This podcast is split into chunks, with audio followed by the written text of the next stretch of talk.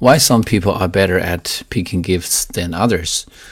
I honestly don't think there's such a thing as being better at picking certain gifts for somebody. It's it's not a problem of capability.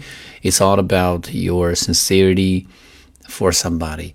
Uh, for example, if you are asked to pick a gift for somebody who you've known for a long time, you can come up with a with a plan very naturally because you know what these preferences are and you know his personal traits and personality. You know what kind of gifts would appeal to this guy. But if you're going to pick a gift for somebody you barely know, um, you know, it's very hard for you to pick a gift for this guy, and probably you would just end up sending him money, which is not sincere at all, which is also, unfortunately, um, what a lot of Chinese people like to do, you know, by sending a red packet.